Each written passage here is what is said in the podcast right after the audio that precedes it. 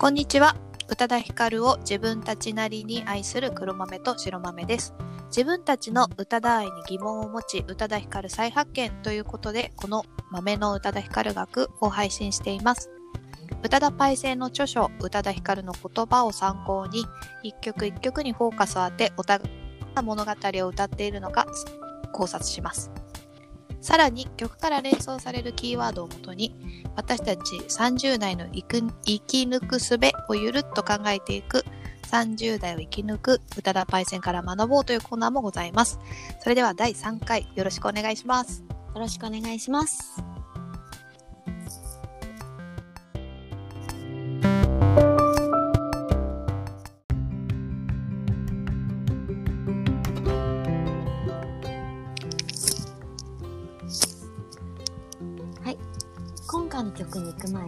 先日5月29日に配信シングル、誰にも言わないがリリースされましたので、感想を少しだけお話しさせていただきたいと思います。黒豆さん、どうでしたか？はい。いや、これはもう私の中ではもう色気ムンムンの 大人な歌って受け取った曲でございました。はい。もうね、鼻血が出るぐらいですよ。もう心では鼻血を流しながら聴いていた曲でございました。もうね、大人の色気がムンムン。はい。で私はなんか逆に、すごい神秘的な曲だなっていうふうに思いました。うーん。なんかこうい、いろんなね、楽器とかの音が入ってて、すごい混沌としてる中で、なんかこう、密かに誰にも言わないっていう歌詞が、すごい響いて、自然になんか帰るような曲に感じましたね。うん。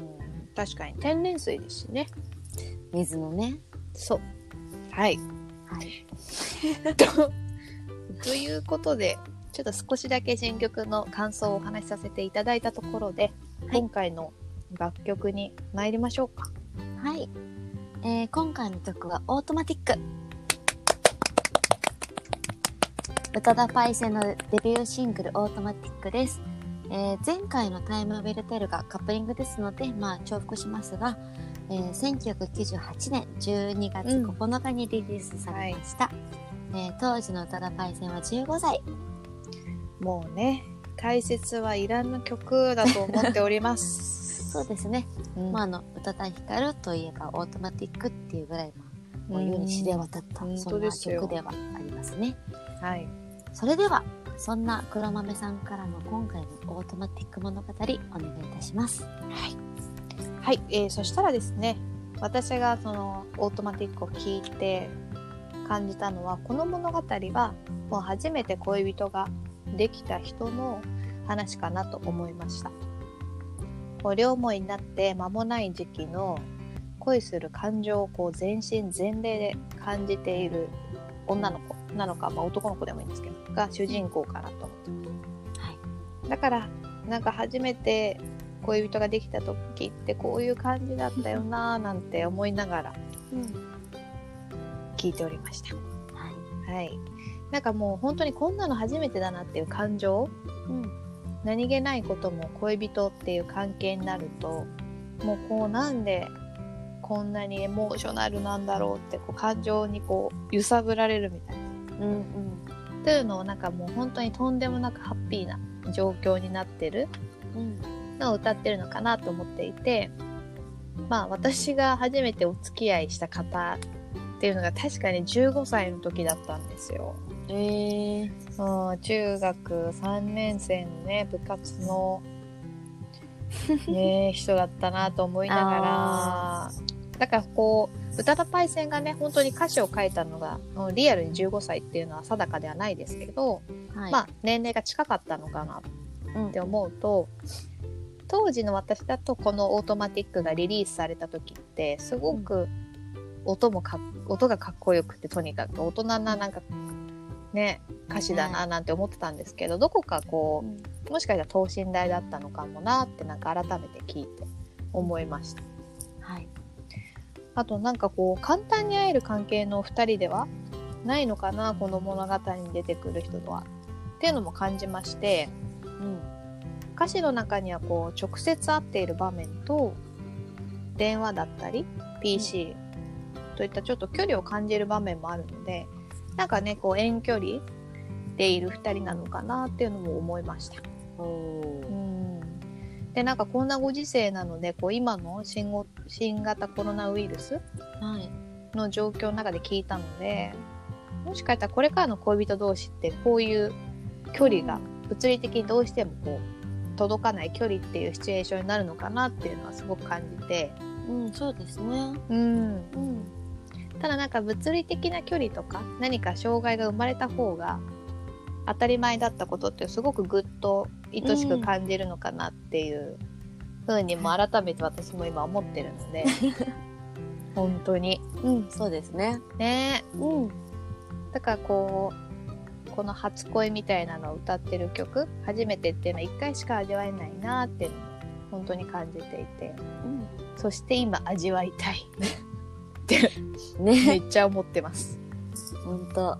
味わいたいですね。うん味わいたいよ、うん。まあねそんなたわごとは置いといてなんですけどもはい、。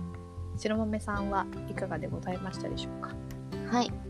えー今回の楽曲は、なんかこう、登場人物の行動とか、なんか現状とかじゃなくて、まあ、とにかく恋をしてる少女のね、心情を具体的に表してる曲だなっていうふうに思いました。うんねうん、今までね聞いてた感想はうんなんかこうね若い女の子がこう恋をしていると、まあ、その中で感じることって自動的よねって、まあ、オートマティックですからね、んこうまあそれぐらいだったんですけど、まあ、今回考察した中で、まあ、まさにそれはそうであって、うん。はい。まさに。まさに。うん。でこう自分の少女時代をねなんかこういろいろ思い出したりなんかしてちょっとなんなんとかパンドラの箱を開けてしまいちょっと 自爆しつつ恋っていいななんて思わせてくれるそんな楽曲だなと思いました。うん。あの黒豆さんがすごくうまくまとめてくれましたのでありがとうございます。はい。あの主人公がねもうどのこうのってのはそういう路線をやめまして。やめた、はい、やりました。少女は恋をするとこうなる。ああ、こうなってたなーっていうのをちょっと私なりに細かく紹介していきたいと思います。はい。あの、少しね、長くなりますので、うんもうささっと進めてまいりたいと思います。はいはい。まず、歌詞の中に現れるこの4つのワード。うんえードキドキ、キラキラ、ハラハラ、チカチカ。うんえー最近ドキドキするといえば点滅する横断歩道で小走りに走った後だったりとかね。するんですけども。は息切れてるやつですね、いあの Q3C みたいなやつですね。ですね。ですが恋をねしてる少女はちょっと違いますね。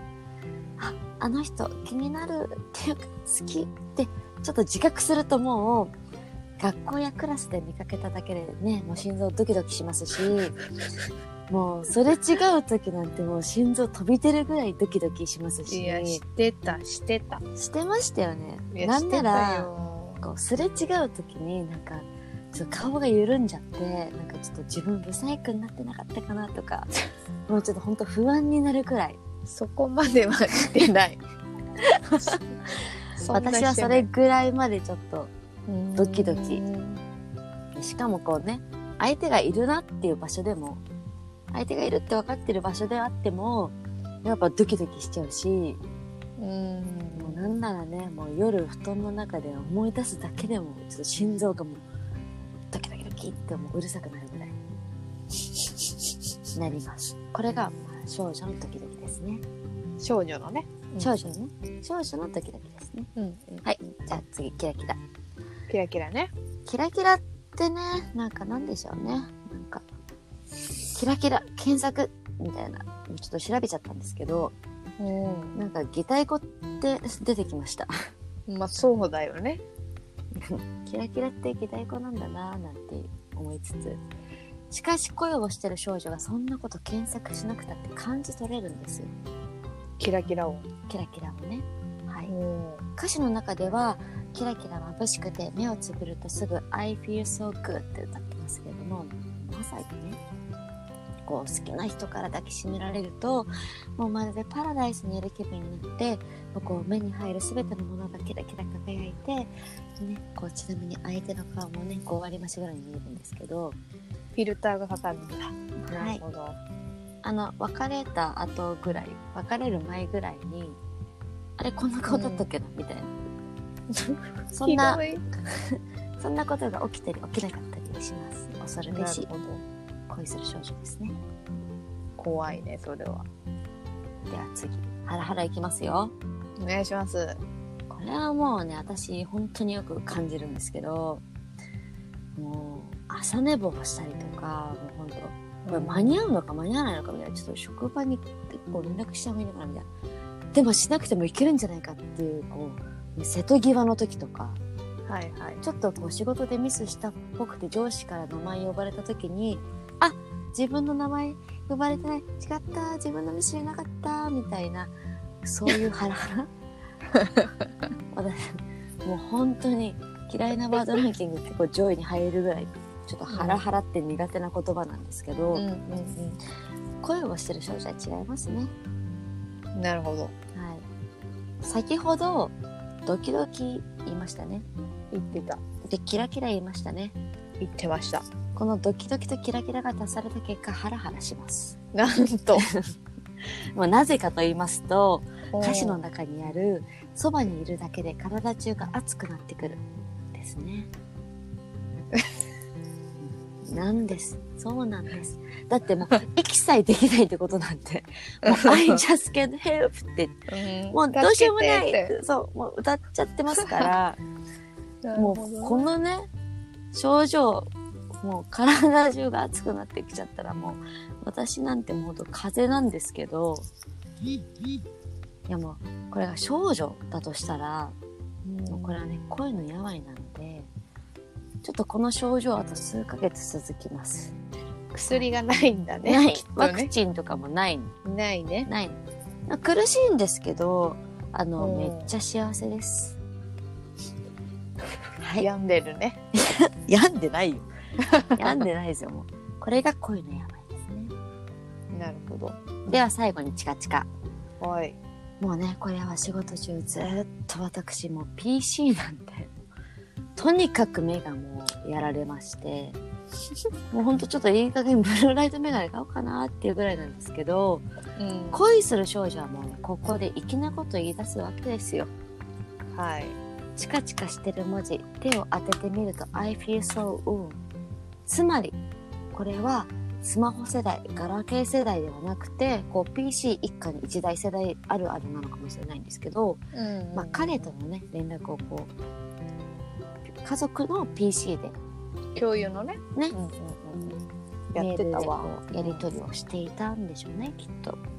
で、まあ、今時の方とかだったら、ちょっとそんなのありえないっていうかもしれないんですけど、まあほら、それがこうね、家族が使ってるパソコンでも、こう、唯一こう、やり取りしやすいものですから、うん。その彼からのメールを見て、なんか、ちょっとこう、あ、彼と繋がってるんだなって思って、なんとなくこう、PC の画面にね、そっと手を触れちゃったりなんかしちゃったりして、まあ機械熱なんですけど、機械熱だね、そこにあるのは。そこにあるのは機械熱なんだけども、それさえもね、こう好きな人の温度に、こう感じ取れちゃったのかなっていうふうに思います。恐るべし。恋する少女恐るべしですよ、本当に。うん。でまあこのね4つのワードから少女が恋をするとね自動的にこんな症状が出ますよっていうのを今ちょっと紹介してみたんですけど処方箋になりますね。なるほど。これちょっとねあの恋愛ちょっとビギナーとかって言ったらじゃあなんぼのもんやねんって言われたらあれなんですけど、うんうんうん。ちょっとね初初恋間近な男の子とかねぜひ女の子って恋をするとこういう症状になるよっていうのをちょっとそうだね。うんぜひこれで学んでみていただいてもいいのかなと思いつつ いや最後にこのね宇多田さんの曲でねこの「そばにいるだけで愛しいなんて思わないただ必要なだけ寂しいからじゃない」っていう歌詞があるんですけどうん、なんかちょっと聞いてると矛盾してるような気がしするんですよね。めちゃめちゃ思ったね。うん、なんかどういう意味なんだろうなんて思いつつちょっと何回も聞いてみたんですけどなんか例えばねこう周りに中高生ぐらいかななんかこう恋人ができ始めて友達にも彼氏ができ始めてでこう自分も彼氏作んなきゃと思ってなんか付き合ったりとか、うん、なんかそういう雰囲気に飲まれてなんかこうお付き合いをしたっていうことじゃなくてちゃんとその相手を見極めてねうん、人間性とかでその相手のことがちゃんと好きになってあなんか私にとってあなたってとてもなんかこう必要な人間なんだよっていうそういう意味なのかなって捉えたんですね。せやな。はい。なんでこう、結構ね、若い時の恋愛ってね、なんか、こう、かまけてると思われちゃうというかね、うんもうもっとこう勉強しなさいとかいうね、ちょっと邪険には使われちゃうかもしれないんですけど、うん、なんかこう、ちゃんとね、生活をして、ちゃんと生きて、ちゃんと恋愛してるっていうのは、本当にこう子供も大人も関係なく私はとても素敵なことだなっていうふうに思いましたね。はい。いや、もうね、うん。パンドラ開けてからのね、いや、もう恋愛、初恋保健師さんみたいになってましたけど、でも確かに恋してる時にうん、聞こえる擬音語っていう風にはこうよく拾ったなと思ったんで、こう並べてみると、そして可愛いなって思う感情だなって思いますし。すごいね、面白いですよね。なんかこう、ドキドキ、キラキラ、ハラハラ、チカチカってね。なんか、今まで多分、宇多田さんがこうデビューしてオートマティック出てからずーっと聞いてるけど、うん。あんまり意識したことなくて。意識してなかった。そうそうそうそう。だからなんかこれを、あ、恋する少女ってこういうこと感じてるんだな、なんていうのを、ちょっとね、この年になって逆に改めてちょっと考えたというか、思い出したりなんかして、うん。すパごいンド。ラ開けたりして。ね、掘ってからの少女漫画を読み返したと。いや、もう、青ハライドね。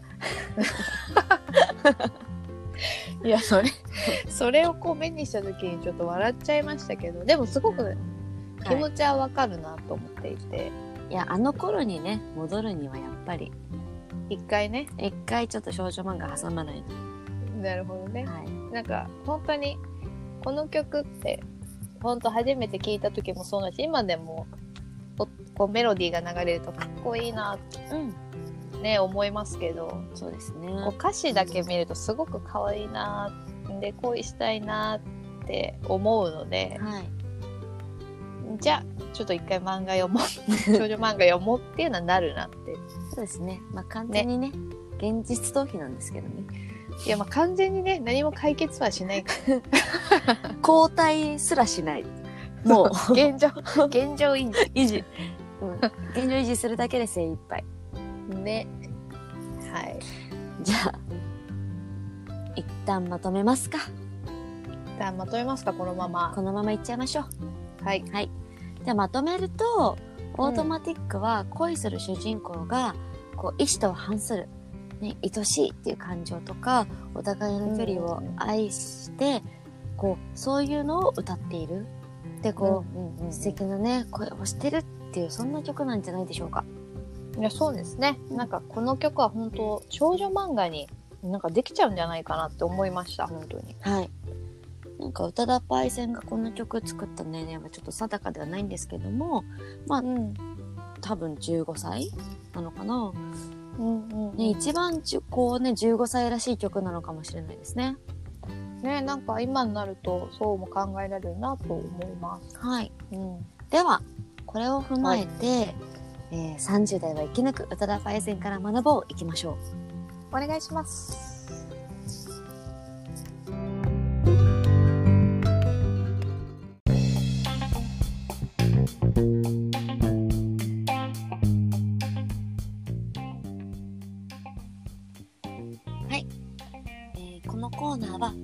えーこのコーナーは宇多田パイセンの楽曲からテーマを考え30代を生き抜くためのヒントを学ぼうというコーナーです。はい。今回の楽曲はオートマティックですがテーマは？えー今回のテーマは距離です、距離。なるほど。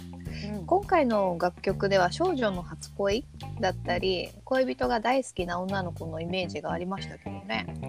はい、まあ、ただどんな関係でも距離ってあると思いますしまたこうね必要なもんなんじゃないかなというふうに思います。はい。まあ恋はも目？うん。なんてね言いますけども恋すると結構ね距離感がね気になったりしますよね。特に若い頃は周りがこう見えなくなりがちだったりしますし、そうなんですよねこうなのでまず今回はこう恋愛における恋人の距離感っていうのをちょっと考えてみたいんですけど黒豆さんこう若い頃と今と恋人との距離感って変わりましたか？うーんなんか、まあ、大してね恋愛をしてきたわけじゃないのでとは思いつつでもやっぱ変わったなとは思いますね。うん。うん、なんかお互いが心地いい間うんとか2人の中でのこう溝っていうのがなんかあった方がいいのかなって感じるかもしれないですね。うん、なんかすごいわかりますね。結構まあ大人になるとというかこう年を重ねるとねこう自分を取り巻く環境ってすごい若い頃よりもこうぐっと変わってきますしね、変わる。例えばなんかこう、まあ、社会人っていうか大学生ぐらいになるとうんうんうんこうコミュニティっていうのがすごい分かれてきますから、うんうんうんうんまあ、大学生だったら例えば大学の友人がいてバイト先の仲間がいて、まあ、地元の友達もいて家族がいてとかうんうんうんで、まあ、そこに社会人になるとプラスでこう習い事とか趣味でまたこうそのコミュニティが広がったりとかしますよね。うん、あと飲み仲間とかね。う んそうそうそうそう。結構そう考えるとなんか恋愛における時間って結構どんどん減ってってでそれと同じくらいこう恋人との距離ってのはできてしまうと思うんですけどこうそれが結構不思議と寂しいと思わないんですよね。うん、そうだね。なんか恋人との時間もちろんすごく必要だなとは思うんですけどね。はい、仕事も友達もうん趣味も同じぐらいこう大切に優劣つけられるうんものじゃないなって思ってくるのでそのバランスがいいとすごく心地いいななんていうこう充実してるなとは思うかな。そうですよね。うん、だからなんかこう恋人だからって特別距離が近いっていうものでもなくなってくるというか、うんうんまあもちろんね好きだから一緒にはいるんだけどもその好きだからこうイコール距離がとてつもなく近いっていうわけでもないですよね。うん、うん、そうそうなんかこうまあそう好きだから一緒にいるんだけどそこにこうその距離っていうのがものすごく近づくかって言ったらちょっとこう違ってくるというか、うんうん。それにこう距離をねちょっとこう取ってみるというか。それってこう自分にとってこう自分を守るっていう意味でもすごい大事になってきたりとか、あとこうすごくね仲いい人とか出会っても一歩離れるとこう相手の環境とか、もうその状態が見えてくるので結構距離を取ることによって相手のことをこう落ち着いてね見られてでまたこう接することができて。だからなんかこう変なトラブルとかそういうのがちょっと減るのかなっていうふうに。うんなんかこう近ければ近いほど相手のこととか本当に見えなくなったりするかなと思います。ちょだから距離が近いイコールすごく信頼っていうのもやや危険な考えなんだろうなっていうふうに思いますね。うん、そうですねなんかまあ勝手にね信じたのこっちなんだけどああなたこういう人だったのねみたいな経験ちょっとありますしねまあそれは相手友達だったんですけどなんかね、こう仲良くなって毎日一緒にいるような友達だったのでなんかこう、うん、普通にねなんかこの子ならきっと大丈夫かななんて思ってた子が案外そうじゃなかったっていうこともあったりとか、あとなんかね20代前半か後半かな。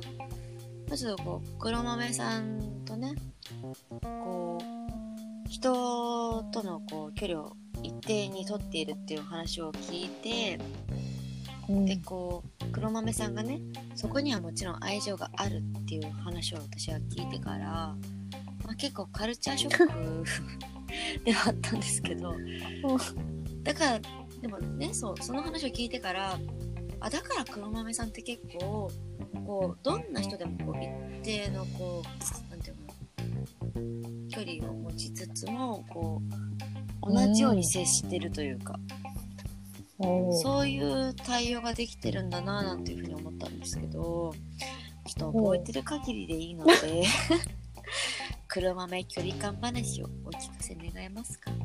黒豆距離感話。はい。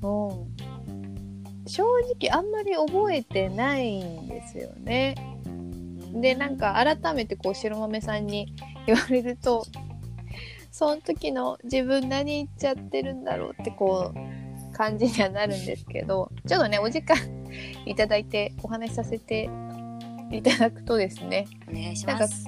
かこうこう家族でもなんか友人でも恋人でもこう他人と自分以外の人とコミュニケーションを取る時って本当言葉しかないんですよね。あの声を発する言葉とか。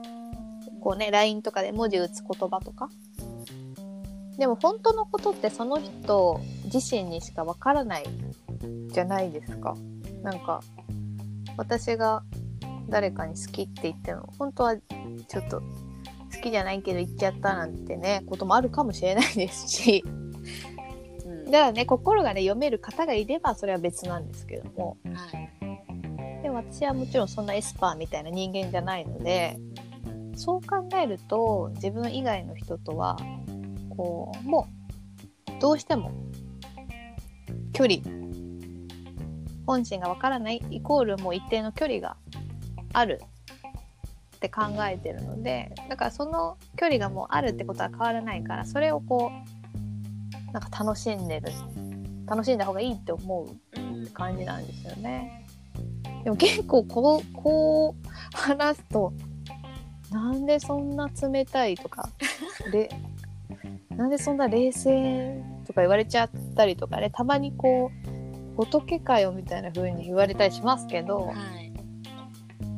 でもなんかそういう考えって私にとってはもうほんと最高の愛情表現なので、だからそのねちょっとあんまり覚えてはないけどただ直接そこまで行った人っていうのは、まあ、白豆さん以外は今までいないかもなって思いますけどね。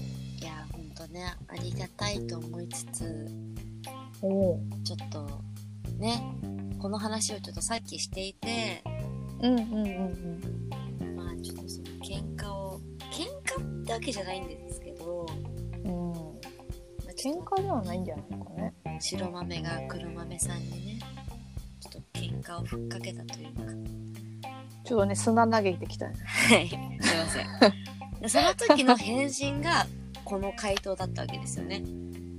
私は人との定の距離をとって誰に対してもだけどそこにちゃんと愛情はあるんだよっていうのを言われた時にえなんかすごい恥ずかしいいやでも結構ショショックっていういい意味でのショックね。なんかこう。うん。あありがたいしいやそういう人間付き合いもあるんだなとか。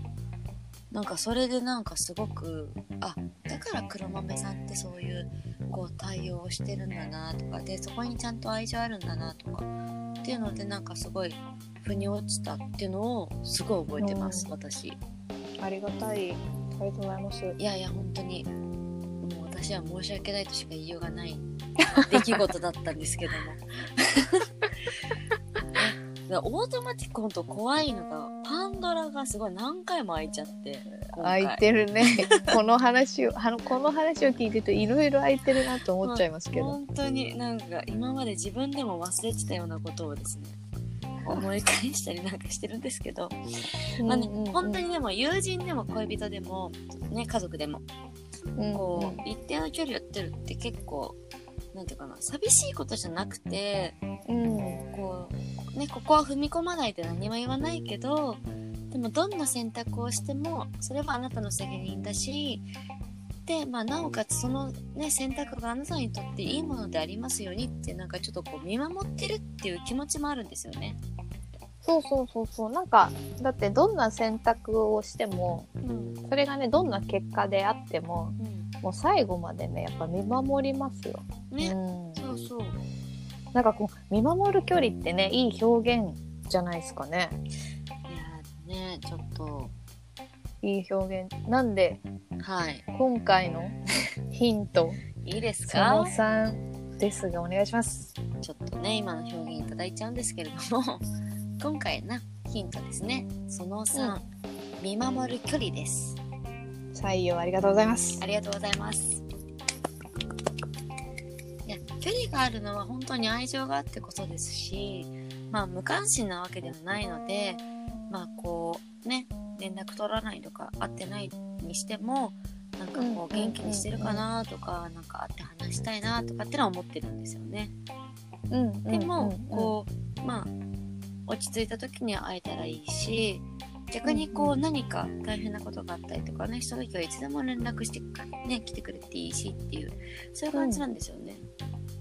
うん、うん、なんか本当にそうかなと思っていてこれちょ偶然か必然かわかんないですけどこう自分が大切うん。自分の中では自分なりに大切だと思う人っていうのはなんかねこういい意味で勝手にこうなんか幸せになったりとか本当に努力自分で自分をこう奮い立たせている人たちばかりなのででたまに連絡取ってうん会ったりする方がこうそこまでのわずかな時間でもなんか本当いろんなことをしてる人が多いんでね白豆さんもそうなんですけどだからたまに連絡とかあったした方が楽しかったりすることもありますね。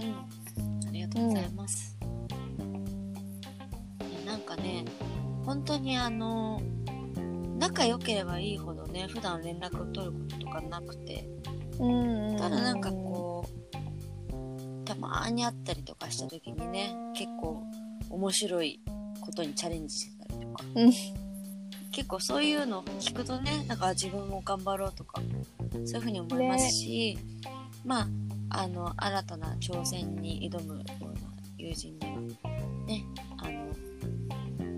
それやめた方がいいんじゃないの？とかなんか大丈夫なの？とかそういうことはもう言わないで、うん。もうん。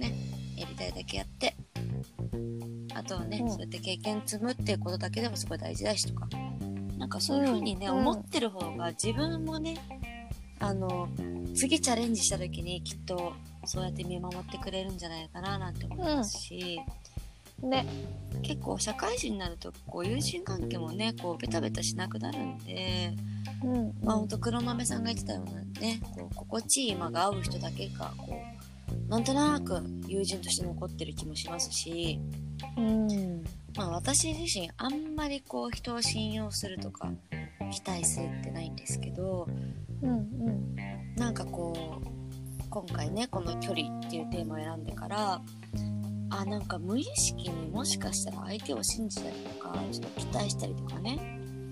そういうそれができる相手だからそういう距離を持ってこう、ね、接することできてるのかもしれないななんていうふうに思いましたね。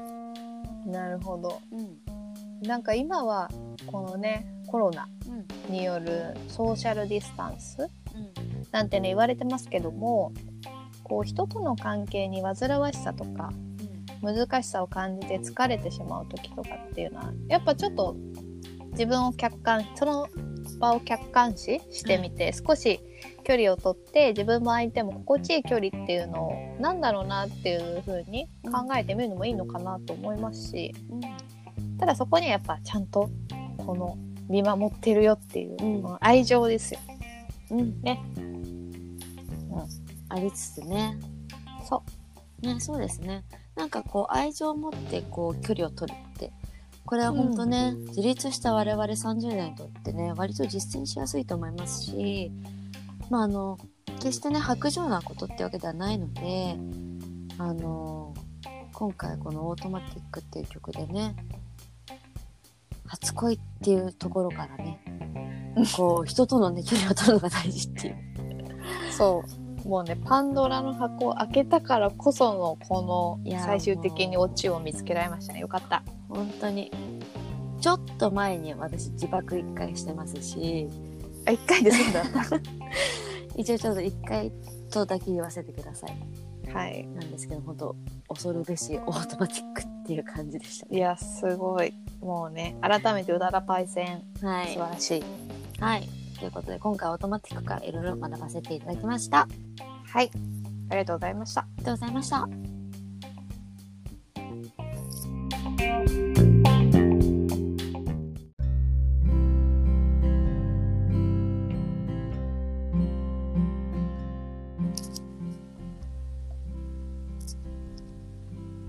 はい。第3回目、オートマティックでしたが、どうでしたか？もうなんか本当繰り返しますけど、すごくピュアなうん。曲だったんだなって思いましたね。デビューシングルをオートマティックに決めた、もう本当にパイセンチームが、うん。すごい素晴らしいありがとうございましたっていう感じです。ですね。うん。まあなんかこう、たくさんの方が聴いていて、まあ今も愛さ愛されてる曲なんだなっていうふうに思いましたし、うん。なんかそれだけこう、いろんな人がこう聴いて心地よくなるね。うん。そんな曲なんだなっていうふうに改めて思いました。はい。はい。えー、それでは次回の曲の予告です。次回の曲は何ですか？はい。次回はですね、B&C でございます。おー。はい。一目惚れなんてありえないっつうあの歌ですね。そうでございます。あー楽しみ。それでは長い時間お付き合いいただきありがとうございました。はい。拙い言葉ではありましたが、これからも宇多田ヒカルさんを語らせていただければと思います。お送りしたのは白豆と黒豆でした。ありがとうございましたがとうございま。した。